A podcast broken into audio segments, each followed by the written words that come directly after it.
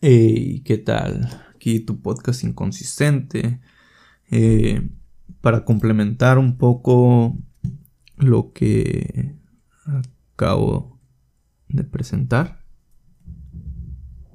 Más o menos lo presentaré a la par que el pequeño estudio eh, que hice, ¿no?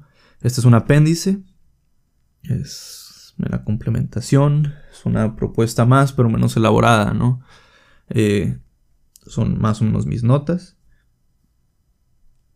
Eh, la poética del espacio de Gastón Bachelard. En el primer capítulo se menciona una casa. ¿Será esta casa la seguridad que tiene cada escritor?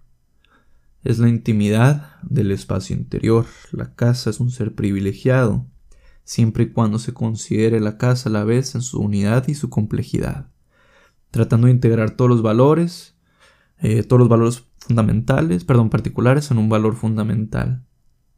Eh, a un tiempo brinda imágenes dispersas o este cuerpo de imágenes ¿no? que giran alrededor de la casa, que los recuerdos del mundo exterior nunca tendrán la tonalidad que tienen los recuerdos de la casa, ¿no? la casa es el rincón del mundo, eso lo dice el libro, en los poemas, tal vez más que en los recuerdos, llegamos al fondo poético del espacio de la casa. El beneficio más precioso de la casa, diríamos, eh, alberga el ensueño, protege al soñador y nos permite soñar en paz. Nos brinda la seguridad, eh, porque la imaginación aumenta los valores de la realidad. Ok. Esto es sobre la poética del espacio. Es un breve como resumen del primer capítulo. Esto es, son las notas de Gilbert Durán. En la, es otro libro que se llama De la mitocrítica al mitoanálisis. Y dice, la mitocrítica persigue pues el ser mismo de la obra mediante la confrontación del lector con el universo mítico que emerge de la lectura de una obra determinada esta, es en esta confluencia entre lo que se lee y el que lee donde se sitúa el centro de gravedad de este método, que pretende ser respetuoso con todas las aportaciones de las distintas críticas que limitarán el triedro del saber crítico.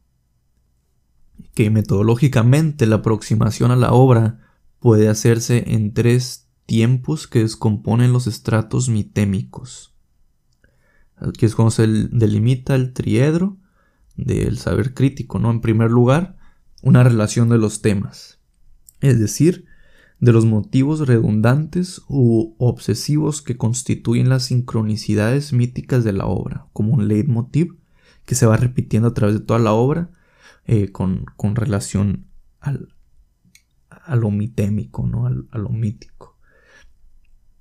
En segundo lugar, se examinan con el mismo espíritu las situaciones y las combinatorias de situación de los personajes y decorados.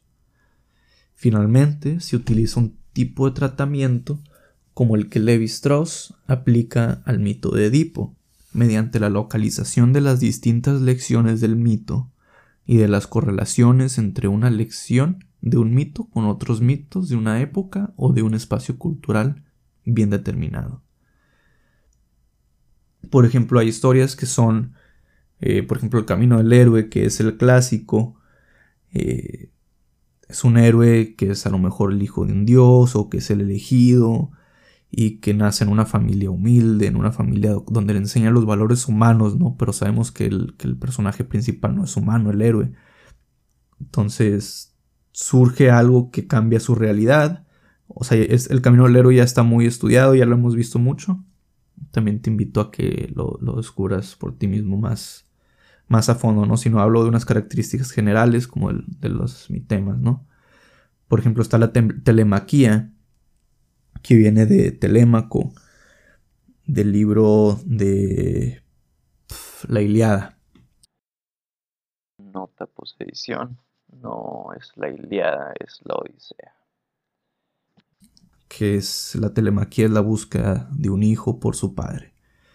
¿no? Entonces ya tiene sus propias características. Entonces se tiene que identificar un mito a partir de un juego de mitemas. El mitema es el corazón del mito y de la mitocrítica. Es una unidad míticamente más pequeña de discurso, tiene naturaleza estructural, arquetípica o esquemática. Puede ser un motivo, un tema, un decorado mítico, un emblema, una situación dramática. El mitema, el dinamismo verbal, domina la sustantividad, existencia real o independiente de algo. Actúa de manera semántica de dos maneras distintas. Patente, repetición explícita de su o sus contenidos. Háblese de situaciones, personajes, emblemas.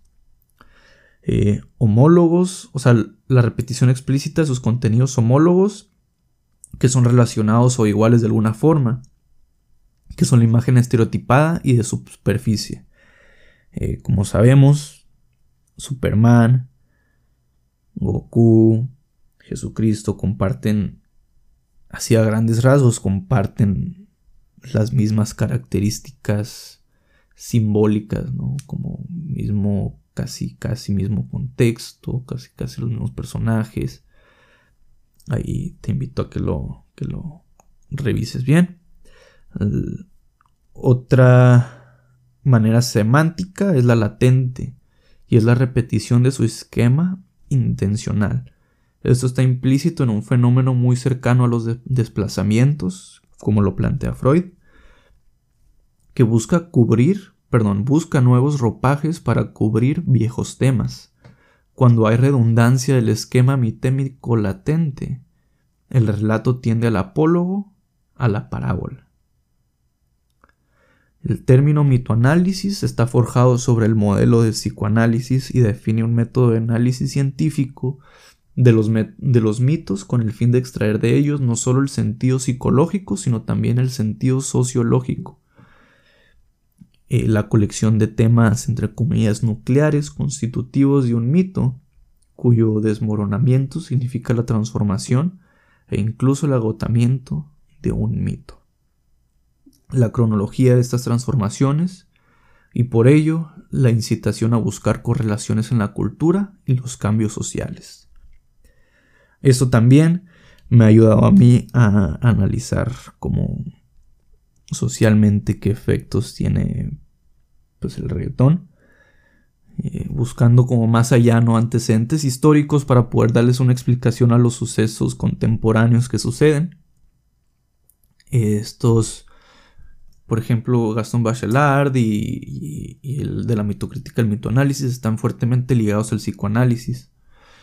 Eh, no se trata de mostrar eh, como los aspectos psicológicos que se van repitiendo a través de las obras, a través de lo que nos muestran culturalmente en estos días, ¿no?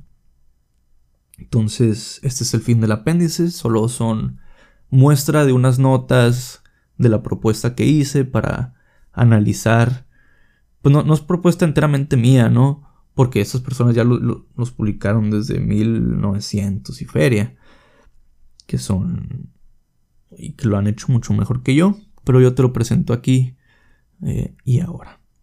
En este apéndice del pequeño estudio que hice anteriormente. Eh, saludaciones.